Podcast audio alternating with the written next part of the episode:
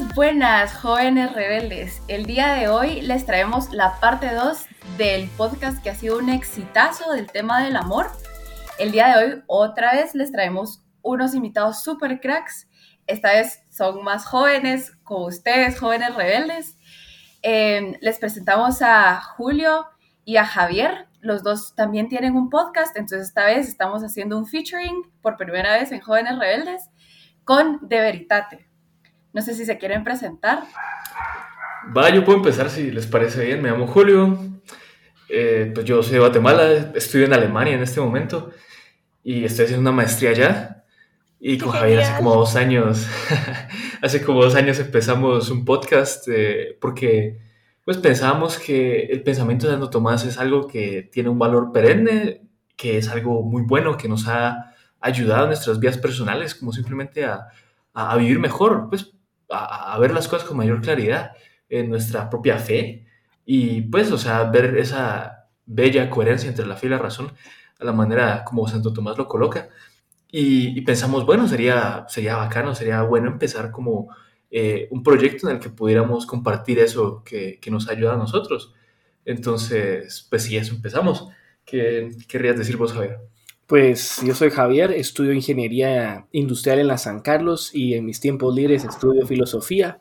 Entonces tengo el gusto de formar parte del equipo de Veritate y estamos ahí para servirles. Buenísimo, qué alegre, qué alegre. Yo creo, Majo, que nosotras nunca nos hemos presentado como que hacemos, ¿verdad? No, realmente no. Eh, buena oportunidad, podemos aprovechar para presentarnos aquí. Sí, bueno, jóvenes rebeldes, yo, pues yo soy Sofi, eh, estudio arquitectura en la UNIS. Soy hondureña, pero ya llevo un montón de tiempo viviendo aquí en Guatemala. Y pues como saben, o sea, nosotras queremos poner la rebeldía de verdad de moda, pero la buena rebeldía, el nadar contracorriente, el ser una persona coherente con lo que dice, piensa y actúa. Em, y por eso con Majo, pues llevamos siendo amigas ya un año, vamos a cumplir Majo. Sí. Em, y por eso quisimos empezar, pues jóvenes rebeldes para compartir con ustedes. Super, yo soy Majo, estudio, bueno, estudié ingeniería industrial en la UEG. Estoy sacando un posgrado en marketing en una universidad de Barcelona. Pero estoy aquí en Guate. Bueno, empezamos esto porque me di cuenta que todos tenemos la necesidad de amar realmente, ¿verdad? Amar al 100%. Y estoy segura que este podcast ha ayudado a mucha gente y espero que sigue apoyando a más gente. Y bueno, y por eso creo que todos estamos acá, ¿verdad? Sí, sí, sí. Queremos hacer, poner el verdadero amor de moda. Cabal, dejar nuestro, nuestro granito de arena. Y creo que valdría la pena que contáramos, eh, pues, Sofi, cómo pues llegamos a, a, la idea de hacer el podcast de, sobre el tema del amor. Pues realmente, o sea, nosotros ya nos conocíamos, entonces sí, pensé, bueno, o sea, sería interesante hacer una colaboración y pensé que este tema es uno que, que es un buen punto de intersección eh, con lo que ustedes hacen y lo que nosotros hacemos, porque pues el tema del amor es algo extremadamente fundamental en la vida y es un tema que se trata a profundidad en la filosofía, ¿verdad? O sea, ciertamente Santo Tomás le dedica bastante, Aristóteles también le dedica en su ética, pues, o sea, podríamos decir que un 20% de la ética trata sobre la amistad, que, que es pues, una forma de amor, ciertamente, y, es algo que, pues, que es un, un, elemento esencial de nuestras vidas. O sea, si realmente no, no amamos, pues no estamos viviendo. Porque, o sea, pues para Santo Tomás el amor es el primer, es el primer movimiento de un apetito que, que se mueve como a un bien deseado. Eh, y nosotros que somos racionales, pues nosotros reconocemos cosas por ser buenas y naturalmente las queremos. Entonces no podemos realmente ser racionales sin querer. O sea, ese es el argumento de Santo Tomás para decir que Dios tiene voluntad y, por tanto que ama. Es primero argumentar que tiene inteligencia y que, pues, o sea, Dios entiende. Y si Dios entiende, entonces Dios ama porque eh, naturalmente sale el conocer, el amar. O sea, primero uno reconoce las cosas por ser buenas y luego las ama. Eh, entonces, pues pienso que es, es un tema muy importante. Y, no sé si ustedes querrían agregar algo ahí antes de que empezáramos ya más concretamente a eh, darle pues, tema. No sé. Eh, va, yo lo que opino, pues, eh, cabal con lo que decías, Julio, es que realmente, o sea, uno no puede amar lo que no se conoce y ese movimiento, pues, del apetito al bien.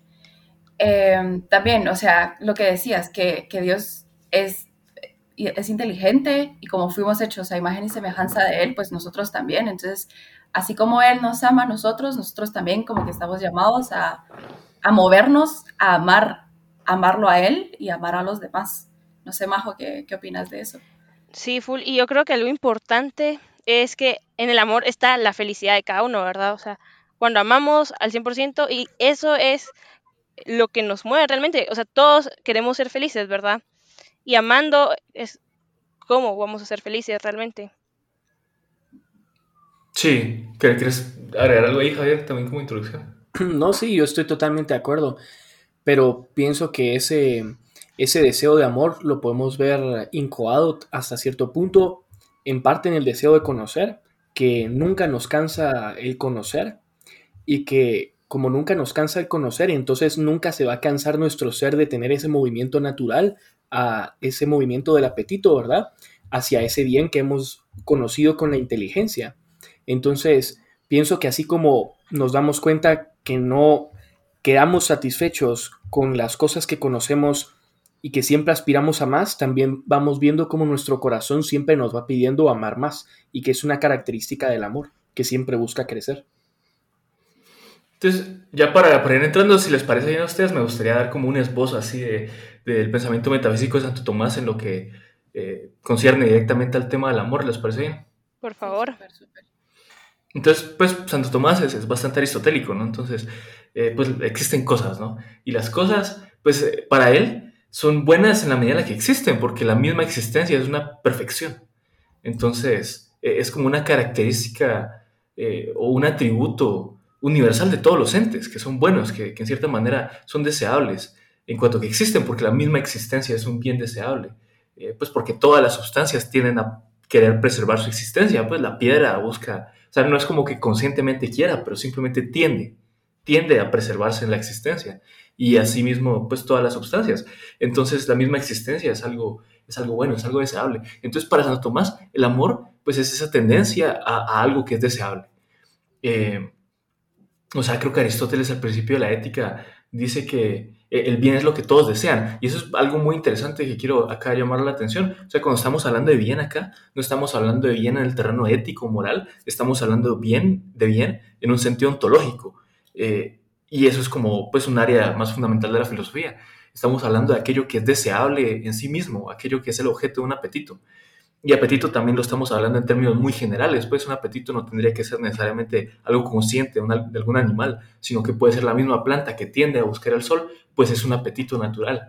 O, la piedra que va hacia el centro de la tierra, lo que sea, es un apetito natural. Con apetito Santo Tomás simplemente habla de tendencia, de tendencia natural hacia un, cierto eh, fin. Entonces Santo Tomás identifica el fin con el bien, porque pues, o sea, el bien es aquello que deseamos, hacia lo que nos movemos, y, y pues es el fin de, de, nuestro apetito. Entonces, el amor es simplemente esa primera, ese primer movimiento del apetito hacia un bien. Es algo muy general, ¿no? es, pura metafísica. De ahí, pues ya podemos entrar en cómo eh, entra eso concretamente en nuestras vidas. Solo, Julio, perdón. La persona racional. Perdón que te interrumpa. Si te entiendo lo que nos estás tratando de transmitir, vos lo que estás diciendo es que metafísicamente todas las cosas en la medida que existen son buenas. Eso es un primer punto. Es, un primer punto. Y que parte de ese bien es que todas las cosas que existen tienden, vamos a ver, tienen unas tendencias. Tienen tendencias intrínsecas. Eso es algo súper importante, ¿no? Esa es la teleología de la que habla Aristóteles. Pues todas las cosas tienden a distintos fines. Nuestro intelecto tiende a buscar la verdad. Nuestra voluntad tiende a buscar el bien. Perdón, Julio. Ese movimiento inicial al que tienden las cosas entonces es el amor. Eh, Sí, en el apetito, en los apetitos que buscan bien, ese, ese primer movimiento. Y cuando digo primer movimiento me refiero a que es, es la causa de los demás movimientos. O sea, si, si yo eh, me deleito en un bien que tengo, eh, es porque lo amo. O si yo deseo un bien que aún no tengo, es porque lo amo. O si yo odio eh, una cierta cosa, es que, se, es que se opone a algo que yo amo. Si algo me produce, tristeza, es porque no tengo el bien que amo y demás. O sea, todos, las, todas las pasiones presuponen el amor. Entonces eso es muy importante, porque el amor es como lo más fundamental en cuanto al movimiento del apetito.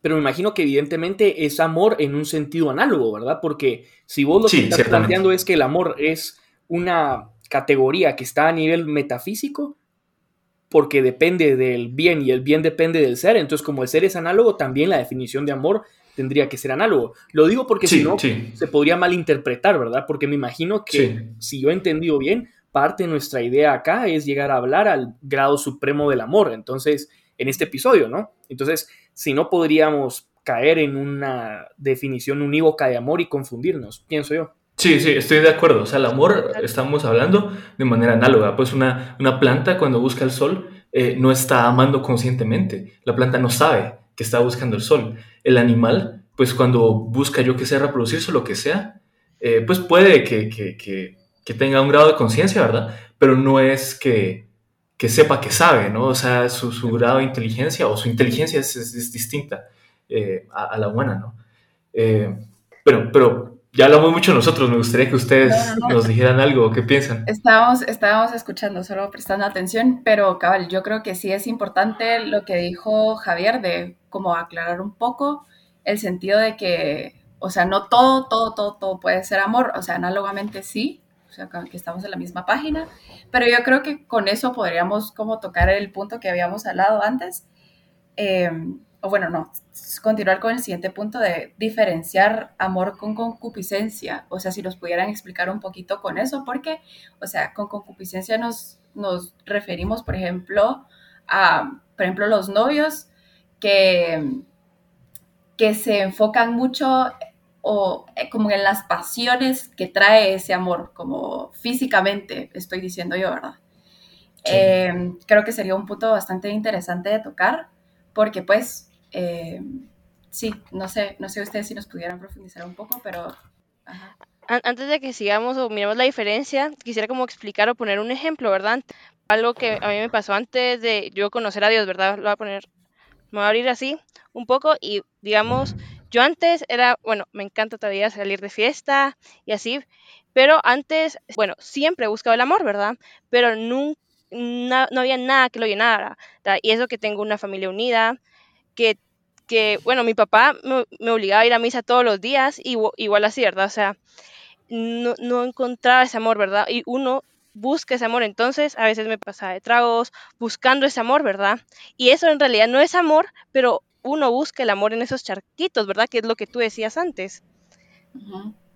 Entonces, como... Eh, ajá, ajá. yo creo que, ajá, con lo que decís, perdón, perdón que estoy interrumpiendo, pero con lo que estás diciendo, Majo, sí es como importante eso, ¿verdad? Que uno, el ser humano estaba buscado a encontrar ese amor que hablaba Julio, eh, y muchas veces las personas lo confunden con cosas un poco, pues vacías, o sea, que, realmente nunca las va a llenar, como son, yo qué sé, los vicios, o, volviendo al tema como del amor, por ejemplo, puesto en novios y así, en, en esa como que se le acelera el corazón a uno por por un beso o, por cosas ya un poco como más pasionales, más físicas, o, caer, yo qué sé, ahí hasta, hasta pues la adrenalina, o sea, yo poniendo, tirando ejemplos al aire, pues, pero realmente eso nunca los termina de llenar, que era lo que te pasaba a ti. A mí, Sofía, se me, se me ocurría cuando te escuchaba a ti, cuando escuchaba a Majo, especialmente cuando Majo nos contaba su propia experiencia, a mí lo que se me venía a la mente es que tal vez para poder ordenar bien nuestros conceptos podemos ver el fin, porque para Santo Tomás ver, visualizar el fin supremo le permite a uno después como desgranar los demás elementos y ordenarlos entre sí. Entonces, creo que es correcto plantear una distinción entre amor y concupiscencia, pero dependiendo de qué sentido se toma por la palabra concupiscencia, ¿verdad? Porque ciertamente nosotros si seguimos lo que había dicho Julio antes, de que el amor proviene, es un, el principio del movimiento, ¿verdad? Hacia un bien, dependiendo de esos bienes a los que nos sentamos atraídos o hacia los que seamos movidos, podemos hablar de distintos tipos de concupiscencias también y de atracciones. Y no todas son malas, ¿verdad? Más sí, exacto. O sea, el problema es que te interrumpa, pero... Dale, dale, Julio. Eh, perdón que te interrumpa, pero o sea, la concupiscencia en la tradición cristiana muchas veces se entiende con esa connotación negativa eh, y ciertamente si se dice de cierta manera eh, tiene esa connotación negativa, pero también, o sea, la concupiscencia, pues no siempre se dice de esa manera negativa. Y, les voy a decir por qué. O sea, para Santo Tomás hay tres apetitos en el hombre. Y, les voy a dar ejemplos. Eh, está el apetito concupiscible, la que es la galleta, o sea, yo veo una galleta, ah, qué rica esa galleta, la quiero, o, o, pues, o sea, o miro una mujer atractiva y me siento atraído hacia, hacia ella, pues eso es amor de concupiscencia, o sea, deseo el bien sensible, deseo el bien sensible, no la galleta, la mujer, lo que sea. Eh, pues la mujer en cuanto, en cuanto atractiva, obviamente si, si amo a, a, una esposa o algo así en cuanto persona, pues es un tipo distinto de amor, que es a lo que voy a llegar. De ahí está el apetito irascible, que pues tiene como objeto el bien difícil de obtener. Imagínense que, la galleta está en una torre y la torre está resguardada por, por guardias, ¿no? Eh, entonces ahí, pues, o sea, o me desespero o tengo esperanza, esas son las pasiones del apetito eh, irascible. O, me enojo, ¿no? Me frustro, lo que sea, porque el bien ahora, el bien es arduo, el bien es difícil de alcanzar. Entonces, apetito concupiscible, la galleta. Apetito irascible, la galleta en una torre rodeada de guardias, ¿no? Ok, y ahora está el apetito racional, que es lo mismo que la voluntad, que si ustedes leen a Santa Teresa, leen a San Juan de la Cruz, leen a los místicos, hablan mucho de la voluntad, ¿no? Porque, o sea, la voluntad es con, lo que amamos a Dios. Eh, la voluntad es el apetito racional. Entonces, pues, como el deseo de la galleta viene que yo la huelo y huele rico y, quiero la galleta, pues el amor de la voluntad viene de que yo con mi inteligencia reconozco esto es bueno y lo quiero. O sea, Dios es bueno, Dios es amable, entonces lo quiero, ¿verdad? De, esa manera. O, esta mujer es buena y puedo, yo qué sé, crear una familia con ella, entonces la quiero, no sé, o sea, ¿me entienden? Eh, viene un proceso, pues viene de que la inteligencia reconoce algo por ser bueno. Entonces tenemos estos tres tipos de apetitos, el concupiscible, el irascible y el racional. Entonces, eh, cuando se habla de concupiscencia, pues se habla del apetito concupiscible desordenado, porque obviamente yo necesito comer, si no, ¿cómo me muero?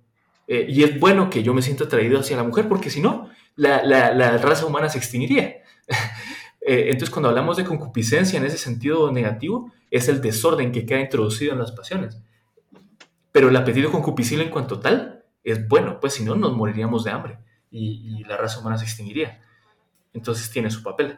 Eh, no sé si, si eso introduce, introduce un poco de claridad en lo que vos decías, Javier. Sí, yo pienso que sí, no sé qué piensan ustedes. No, yo estoy totalmente de acuerdo, la verdad, o sea, al final es de poder nosotros ordenar todo esto, ¿verdad? Realmente, o sea, no es que sea malo, o con el ejemplo anterior, no es que sea malo ir de fiesta, ¿verdad? O sea, tienes que ordenarlo, ¿verdad? O comer, o sea, comer tampoco es malo, definitivamente, pero hay que ordenarlo, ¿verdad? El exceso sí es malo. Cabal, tiene que ser ordenado por la razón. Ajá. Definitivamente. Volvemos al punto de que todas las cosas por sí solas, o sea, por el simple hecho de existir, son buenas. O sea, lo que ustedes tocaban al principio. O, sí. Sí, así es. Sí, es porque dice Génesis, ¿no? O sea, y Dios vio lo que había hecho y vio que era bueno. Ajá, cabal. La cosa es ordenar, cabal, lo que, lo que tú mencionabas, nuestros apetitos, em, para que pues estos nos lleven a alcanzar el verdadero bien, que, o sea, realmente lo que son todos nuestros apetitos, eh, de concupiscible, irascible y irracional, em, pues como que todos, todos ordenados esté como que de acuerdo y digan, ah, bueno, esto que conocí, esta persona que conocí es buena. Lo que pasa es que yo siento que a veces también como que la sociedad no nos quiere como dejar pensar, o sea, en el sentido de que, de que todo es como, uy, todo es como tan rápido o, con el tema de como conocer a las personas y así. O sea, por ejemplo, se objetiviza a la mujer, por ejemplo, entonces se deja solo como, como que se compara una galleta con, una mujer, pero en el mal plan, pues como... reduciendo a la mujer a, solo su atractivo, ¿no? Ajá, dejándola solo en el físico y las cosas que puede hacer o lo que sea, ¿verdad? Em, entonces ahí nos están como haciendo match entre razón y, el apetito concupiscible, o sea, lo que tú estabas mencionando, como lo que percibimos por nuestros sentidos y lo que nosotros después con nuestra voluntad y o sea, razonándolo y todo, ajá, como que se confunden las cosas y todo lo dejan así como en cuestión de, de, rápido y como, o sea, sentir, pues solo sentir y, y, nada más. No sé si, si Este, estoy completamente de acuerdo, Sofi. O sea, realmente ese es un punto excelente ahí. Y creo que eh, en nuestra cultura moderna simplemente no se hace la distinción. O sea, como que todo apetito fuera igual. Entonces, si todo apetito es igual, pues como que todos los amores son iguales, ¿verdad? Y, esa es la distinción que te hace Santo Tomás, que no, o sea, hay distintos apetitos y por tanto hay amores distintos. Y hay amores que son mejores que otros. Y hay amores que nos van a llenar. Y, otro, y hay amores que, pues si yo me como la galleta, voy a tener hambre después. Pero si, si yo poseo a Dios, que eso es la visión beatífica, no estar en el cielo, es ver a Dios, es poseer a Dios, pues ya no me va a quedar nada por desear, ya voy a estar lleno, ¿no? Eh, pleno. Entonces, pues hay distintos amores, hay distintos apetitos. Y, y, si nuestra, o sea, si confundimos y pensamos que todos son iguales, pues también voy a estar justificado en pensar que, eh, perdón, también voy a pensar que estoy justificado en quererlos todos de la misma manera. En plan, eh, no sé, por ejemplo, si estoy casado, si estuviera casado, y, quiero cometer adulterio, digo, ah, no, es que es lo que yo quiero. E, es, algo, es algo que yo quiero, porque ahí no estoy distinguiendo entre la voluntad y el apetito. O sea, pues sí, puedo que me, puede que me sienta atraído hasta esa, hasta esa mujer, pero eso no significa que lo quiera, porque quererlo eh, eh, eh, viene de la inteligencia. Y, si yo reconozco que es malo cometer adulterio, entonces no lo quiero, ¿verdad? Aunque me sienta atraído, lo que sea, porque es un movimiento que yo no puedo controlar, pues yo no puedo controlar si, si quiero esa galleta o qué, ¿verdad? Pero sí puedo, pasa por la inteligencia mi deliberación y el decir, yo quiero esto, en plan, voluntad, ¿me, entienden? Sí, total.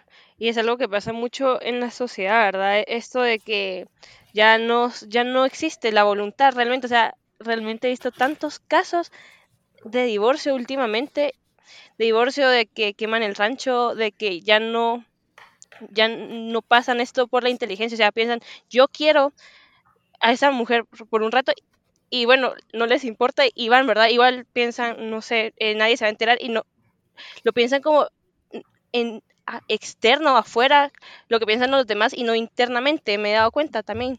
Creo que eso es importante, como, bueno, esto me va a hacer mal a mí porque al final a ellos les hace mal. Claro, Majo, y no pero piensan de esa manera. Con eso que acabas de decir, yo quisiera rescatar dos cosas y luego ir a algo que habían dicho antes Sofía y Julio. Y es que primero, creo que es muy, para mí es muy lógico que la gente piense lo que van a pensar los demás y no tanto desde un punto de vista interno. Lo que pasa es que si yo he identificado la voluntad con mis sentimientos y para mí realmente no hay distinción entre los distintos apetitos, entonces voy a equiparar cualquier bien al mismo nivel. ¿Y eso qué va a hacer? Que cuando yo esté casado y a mí me guste otra mujer, yo voy a pensar, aunque no pensar entre comillas, porque lo voy a sentir, que lo bueno para mí es irme con esa otra mujer. Y mi apetito me dice que es lo bueno. Pero como yo no he distinguido entre las facultades que tengo en, el orden que tienen, para mí lo bueno va a ser efectivamente irme con ella. Lo único malo que podría pasar es que alguien se enterara. Pero desde mi punto de vista interno no pasa nada porque yo estoy haciendo algo bueno para mí.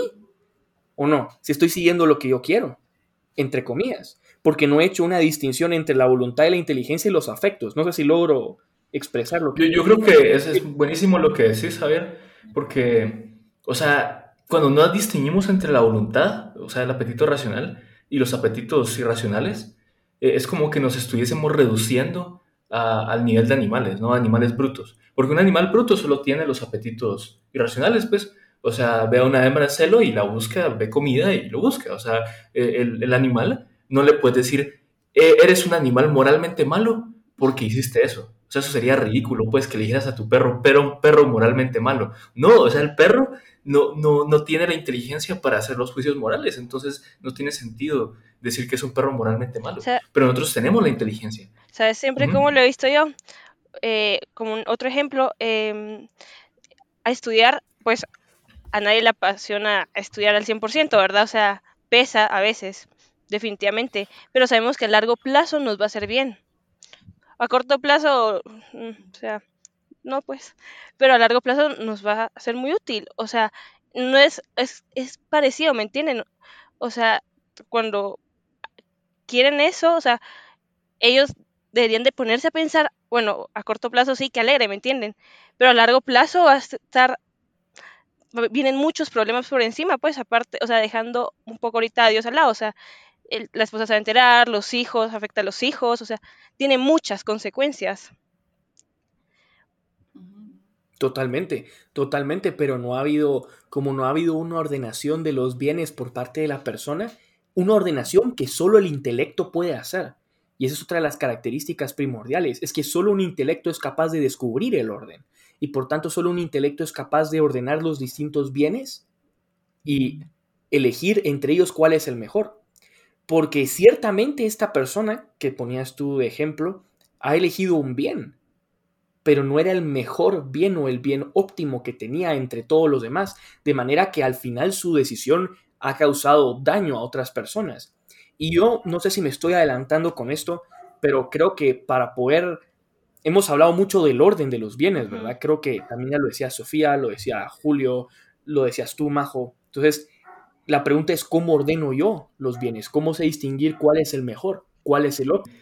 Bueno, o sea, yo pienso que, que la mejor manera de proceder es, eh, es preguntarnos, bueno, ¿qué es el ser humano? ¿Y cuál es el bien que lo perfecciona? ¿Qué es el bien que lo va a hacer feliz? ¿Verdad? Porque, o sea, me es evidente que si yo me como la galleta, pues, o sea, la paso bien un rato, pero una hora después ya se me pasó la alegría, ¿me entienden? O sea, ese no es el bien que me perfecciona y me hace verdaderamente feliz. Y esa es la pregunta de Aristóteles al principio de la ética. O sea, todos estamos de acuerdo en que todos queremos ser felices, pero la única, pues, el, punto de divergencia entre las distintas opiniones es dónde está esa felicidad, eh, eh, cuál es el bien que me va a perfeccionar. Si, pues, si, hablamos del orden de los bienes, ¿cuál es el bien que está en la cima? ¿Cuál es el que es indispensable? ¿verdad? Y Aristóteles, pues, al final de la ética llega a la conclusión de que es la vida contemplativa la mejor vida, la vida pues, del que contempla y ama la verdad. Eh, y en nuestra tradición cristiana podemos decir claramente que, que eso es conocer y amar a Dios. Y, y, eso se ve claramente si tenemos una buena antropología filosófica. Pues dijimos que tenemos inteligencia y tenemos voluntad. La inteligencia naturalmente se inclina por la verdad y la voluntad naturalmente se inclina por el bien. Y si queremos pues ser perfeccionados, si queremos poseer el bien que deseamos, naturalmente, pues que queremos naturalmente conocer la verdad plena y queremos naturalmente poseer el bien pleno. Y, solo en Dios está eh, la verdad y el bien pleno, pues porque Dios mismo es la verdad y el bien pleno. Entonces, pues ya tenemos ahí la cima, ¿no?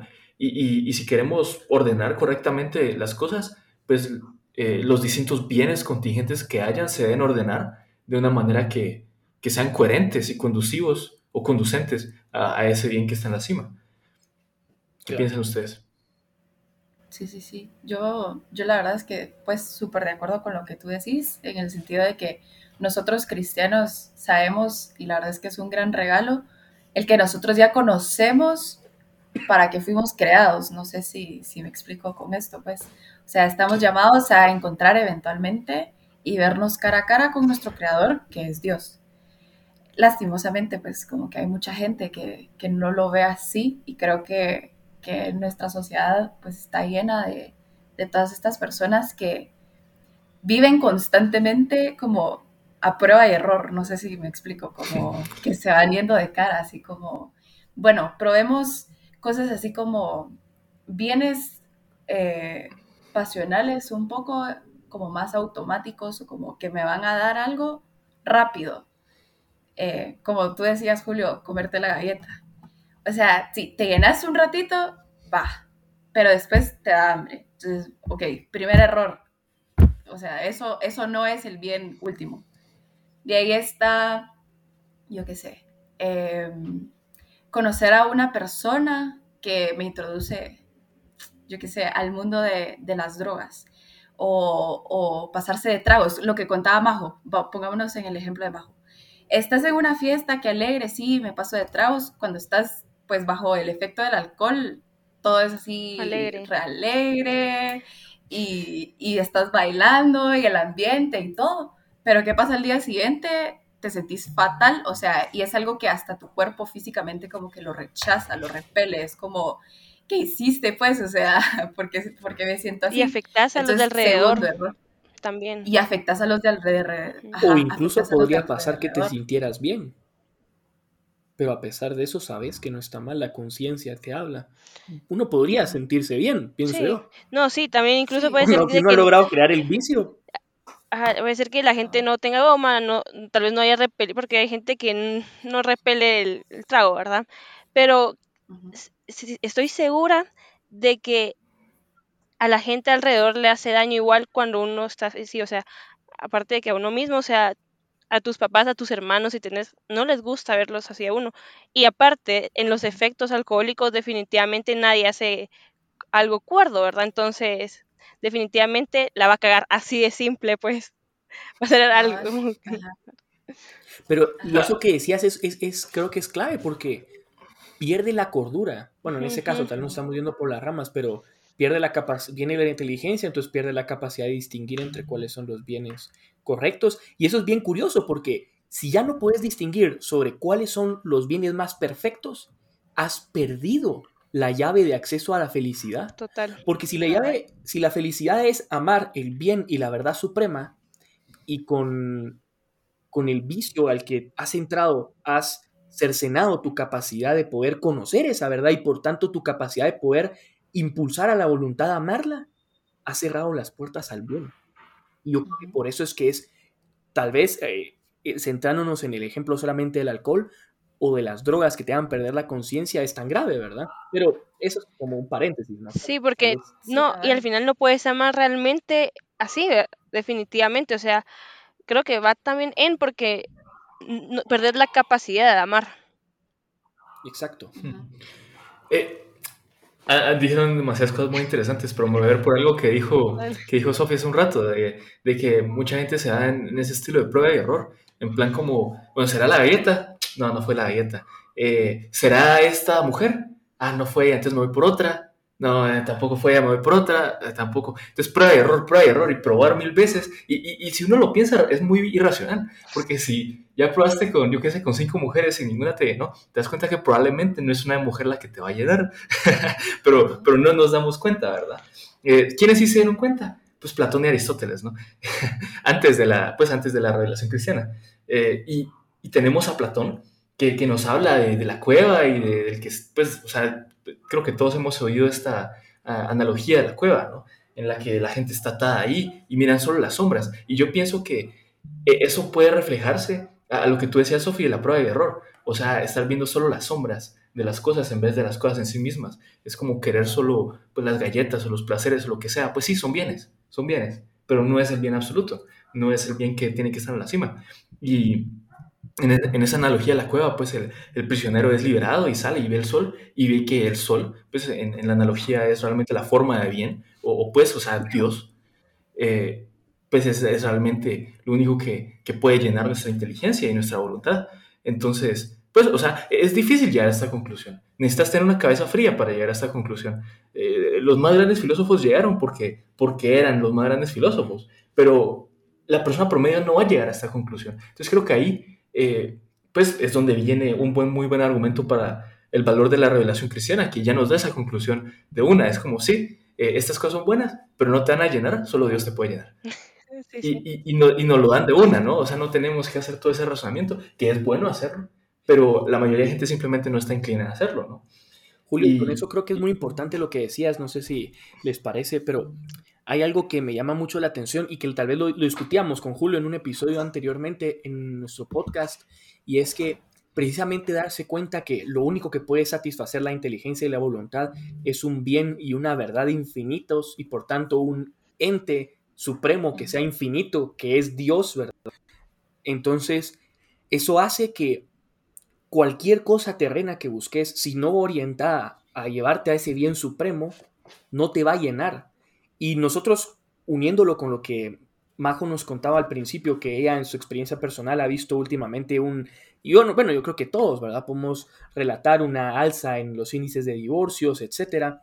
Pienso que es que es normal porque si yo busco a otra persona humana, independientemente de lo buena que sea, para que satisfaga mi verdad, mi anhelo de verdad absoluto y mi anhelo de bien absoluto, es que no va a poder le estoy poniendo a la otra persona un peso que no es capaz de llevar.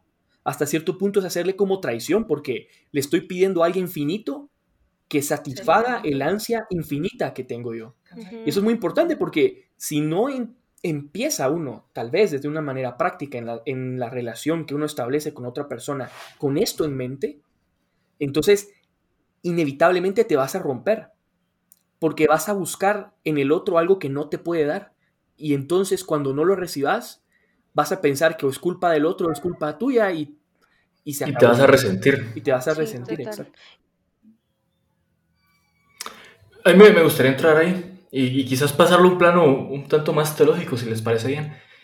Eh, porque sí, o sea, desde un punto de vista casi que puramente filosófico, pudimos decir sí, eh, estamos hechos para, para conocer la verdad y amar el bien, y, pero no va a ser una verdad particular o un bien particular el que nos llene, sino que necesitamos descansar y poseer el bien y la verdad absoluta.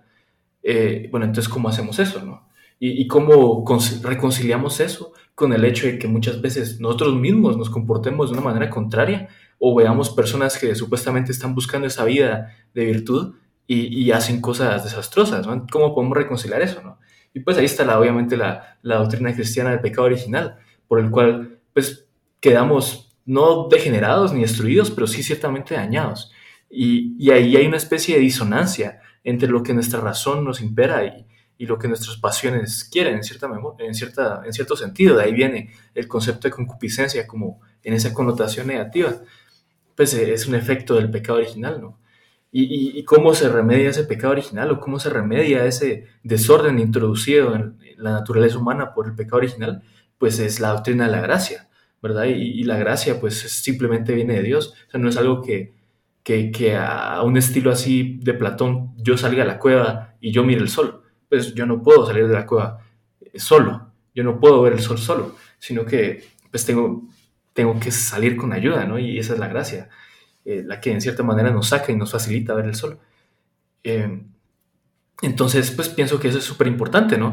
Eh, resaltar cuán pasiva, en cierta manera, debe ser nuestra actitud con respecto a Dios, porque, porque de Dios recibimos la gracia y por Dios somos curados. O sea, no se trata de lo que hagamos, se trata realmente de lo que nos dejamos hacer.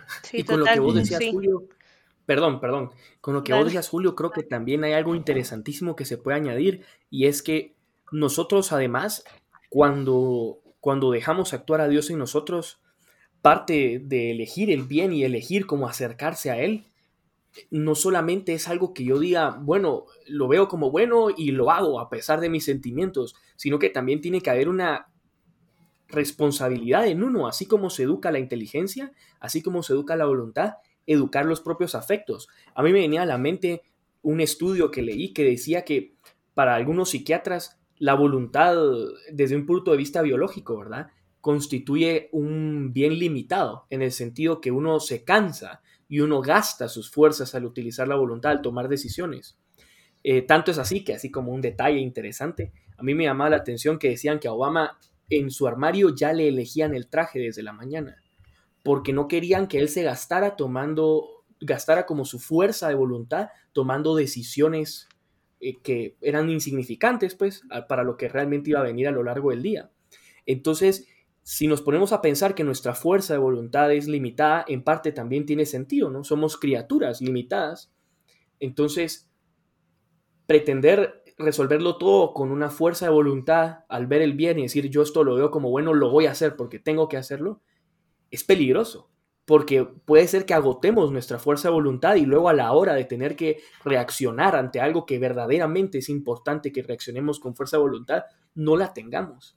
Y por eso también a veces se explica esos como rompimientos, ¿verdad? O esas incoherencias de vida, pues porque tal vez no, no se ha podido o no se ha logrado asimilar eh, e integrar, que es la palabra que utilizan Santo Tomás y Aristóteles también, por lo menos en las traducciones que yo he leído, integrar las pasiones con la inteligencia y la voluntad, que eso es la virtud, la virtud que al, final logro por medio de educar mis sentimientos, hacer que lo que yo veo como bueno en la inteligencia y lo que mi voluntad se siente atraída, es lo que mis sentimientos también quieren. Y eso es una maravilla. Obviamente en un estado perfecto no se puede aquí en la tierra, pero esa es la maravilla de la virtud, intentar llegar a eso. Y, algo que mencionaban y me parece súper importante es que es eso, es dejarse hacer, ¿verdad? O sea, nosotros con nuestras fuerzas no podemos, ¿verdad? Necesitamos la gracia de Dios, o sea, ese decirle, sí, yo quiero y dejarse hacer por Dios, ¿verdad? Definitivamente.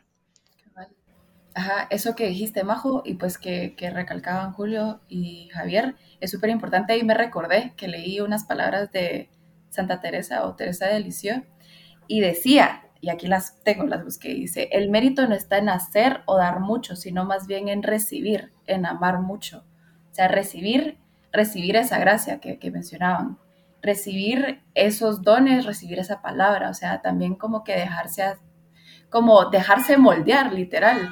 O sea, nosotros nos podríamos ver como, como una piedra en, en, manos de un escultor que tiene que ir así poquito a poquito como tallándola para que realmente vaya agarrando su forma perfecta, pues.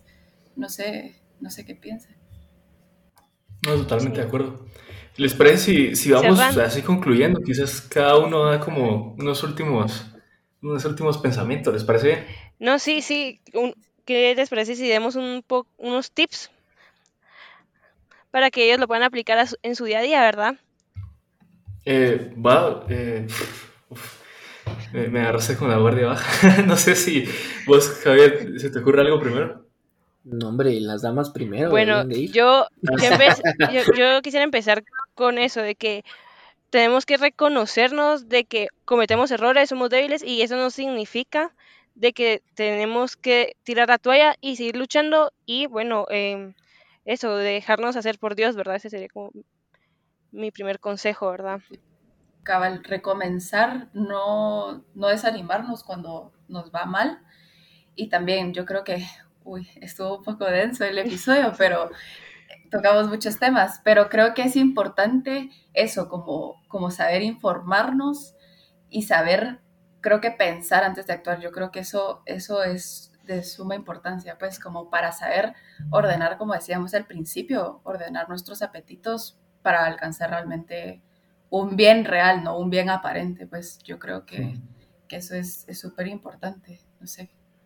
A mí me gustaría, ya se me ocurrió, es algo que dice Pascal en, en los pensés, dice, pues que no somos animales, pero tampoco somos, o sea, somos animales, ¿no? Pero no somos animales brutos, ni tampoco somos ángeles. No podemos pretender ser animales brutos, pero tampoco podemos ser, pretender ser ángeles. Y a lo que se refiere él ahí es que, pues tenemos que reconocer que tenemos entendimiento, que tenemos inteligencia, que tenemos voluntad, y por tanto que, que nuestros juicios son morales, y, estamos sujetos a eso. Por otro lado, también tenemos cuerpos, tenemos pasiones. No somos ángeles que no tienen cuerpos ni pasiones. Entonces, eh, pues lo estoy trayendo a algo que habíamos hablado antes de, pues de que el amor más perfecto pues va a ser el, el de la voluntad, pues no va a ser mi deseo por la galleta, sino va a ser, yo qué sé, mi, mi amor racional por, por mi familia, eh, por mis amigos, por Dios, ¿no? Sobre todas las cosas. Eh, ese es el amor que realmente importa, ¿no? No va a ser amor por, objetos sensibles, discretos, como la galleta o ese placer o esa cosa aquella. O sea, reconocer que no somos animales. Pues sí, los placeres están bien, pero no son eh, lo más grande, ¿verdad? Entonces, que, hay un orden en los amores y que por la inteligencia podemos discernir ese orden. Eso los llamaría. Yo tal vez quisiera decir que para Santo Tomás, cuando no hay distinción, hay confusión. Entonces, creo que tal vez puede servir un montón buscar distinguir entre lo que yo siento y entre lo que yo quiero. Que muchas veces parece que es lo mismo, pero la mayoría no es lo mismo. Entonces, eso sirve un montón porque le permite a uno en la relación en la que está, si esto lo orientamos a una relación romántica, es pensar lo que yo siento ahora es realmente lo que quiero. Puede ser que sí, puede ser que efectivamente yo sienta un gran cariño hacia esa otra persona, un gran apego, pero tal vez no la quiero. Y eso puede ser duro, pues puedo descubrir que yo siento que la quiero un montón, pero realmente cuando me pongo a pensar objetivamente lo que yo he hecho con mi voluntad, no ha sido nada. O puede ser al revés, que yo piense, no es que yo no te quiero porque soy malo, eh, porque no siento que te quiero ya.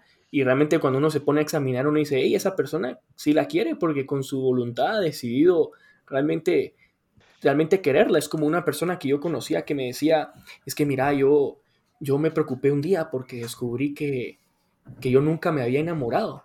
Y entonces a mí me sorprendió porque me quedé pensando y le dije, ¿por qué decís eso? Es que nunca me he sentido enamorado, pero si uno se ponía a, analizar las acciones de esa persona, realmente que sí se había enamorado, porque había, se había ido a vivir bien con la persona que amaba. Había, había dejado muchas cosas para estar con la persona que amaba. Había sacrificado un montón de cosas y buenas, había sacrificado un montón de cosas buenas por, la, por estar con la persona que amaba. Y, y también, o sea, cambio de país, eh, no sé qué, etcétera. Y uno se ponía a pensar y decía, ahí, claro, ahí sí había amor, aunque tal vez nunca sintió, pero sí había amor. Entonces, pienso que vale la pena aprender a distinguir lo que yo siento, no necesariamente lo que quiero. Con eso uno ya gana mucho. Sí, un último tip. creo que... tal vez para cerrar.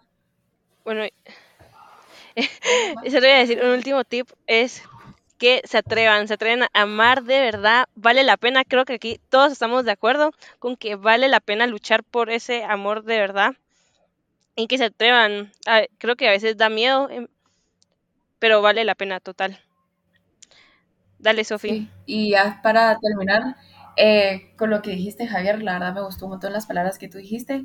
Yo creo que, que es súper importante no confundir, eh, lo hablábamos con Pep, que fue nuestro último invitado, confundir lo que es solo enamoramiento y lo que es realmente amor, porque lo que hablábamos, pues, o sea, el amor es ese movimiento, pues, o sea, ese unión entre sentimiento y, y voluntad y a veces también no caer solo en, en lo que siento y no darle tanto peso al sentimiento per se, sino a, la unión que, he hecho yo entre mi razón y mi voluntad. Creo que eso sería súper importante. Claro, pero... Ah, ¿Sabes que Solo quiero decir una cosa. Dale, dale. Solo quería antes, pero sin dejar de lado la importancia del sentimiento, ¿verdad? Porque a veces uno puede decir, distingo entre lo que siento y lo que realmente quiero. Digo, como lo que siento no va acorde, no es bueno, pues fuera, aniquílelo, anatema. Y no, no, es tan fácil. uno no se puede hacer violencia de esa manera. Hay que ver. porque no somos ángeles, tenemos los sentimientos. Tenemos, exacto, hay que educarlos, que es distinto. pero no va a ser. quería decir una cosa eh, sobre lo que ustedes decían, ¿no? O sea, decía un dominico que sentimientos van y vienen, pero un acto de voluntad puede durar para toda la vida. Sí, a mí también. Yo creo que con eso podemos cerrar súper bien el, el, episodio. Entonces, muchísimas gracias, Julio, y muchísimas gracias, Javier. Estuvo en todo, este episodio estuvo súper interesante. una buena conversación. Sí, sí súper interesante. Entonces, los dejamos entonces, jóvenes rebeldes, aprendan a hacer siempre su mejor versión, a amar de verdad, a informarse y a ordenar sus apetitos. Muchas gracias.